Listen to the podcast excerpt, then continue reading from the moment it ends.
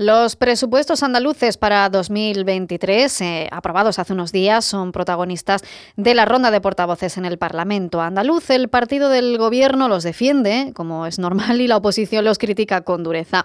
En este último bando, la diputada de Adelante Andalucía, Maribel Mora, asegura que las cuentas que ha diseñado el Ejecutivo andaluz para el próximo ejercicio no son realistas y no tienen en cuenta la grave situación económica que estamos atravesando. Además, señala que si eso se suma a las medidas fiscales recogidas en los presupuestos, los ingresos van a decaer, dejando como consecuencia un debilitamiento de los servicios públicos y una rendición ante el sector privado.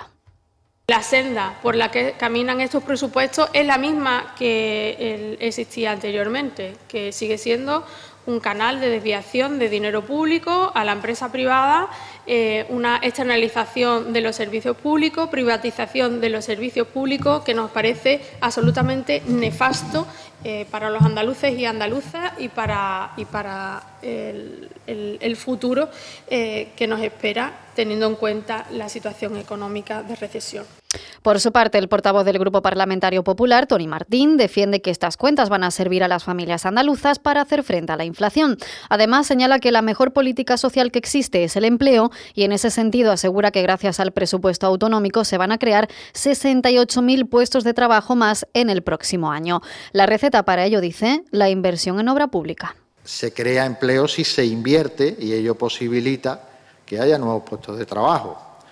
Eh, por ejemplo, mm, en la obra pública, si hay una mayor inversión y estos presupuestos recogen que va a haber eh, 6.000 millones casi eh, de euros más en, en, inversión, posibilita la creación de puestos de trabajo, pues evidentemente es un presupuesto positivo.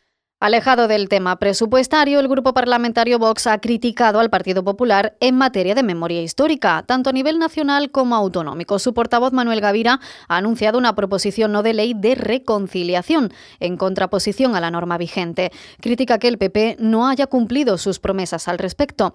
Y en otro orden de asuntos, el portavoz del grupo de la ultraderecha ha abordado la situación sanitaria en Andalucía y ha reprochado al gobierno autonómico de Juanma Moreno la falta de personal médico. Frente a ello, recuerda su iniciativa para aumentar el número de estudiantes de medicina y que el PP rechazó. Necesitamos tener profesionales sanitarios. El Gobierno vota en contra.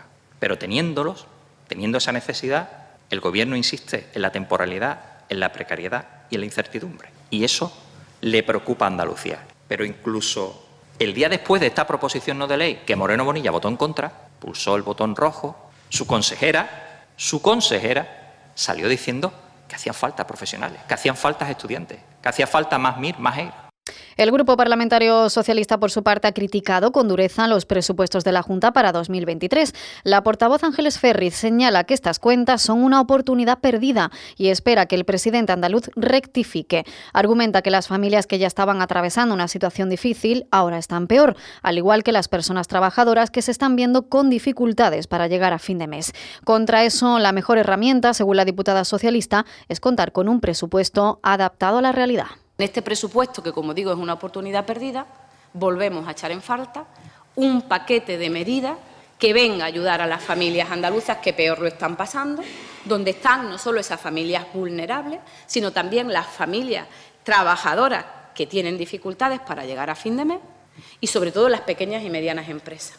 No será porque no lo hemos pedido desde el Partido Socialista, no será porque no le hemos hecho propuestas concretas, cuantificadas, en este pleno y personalmente.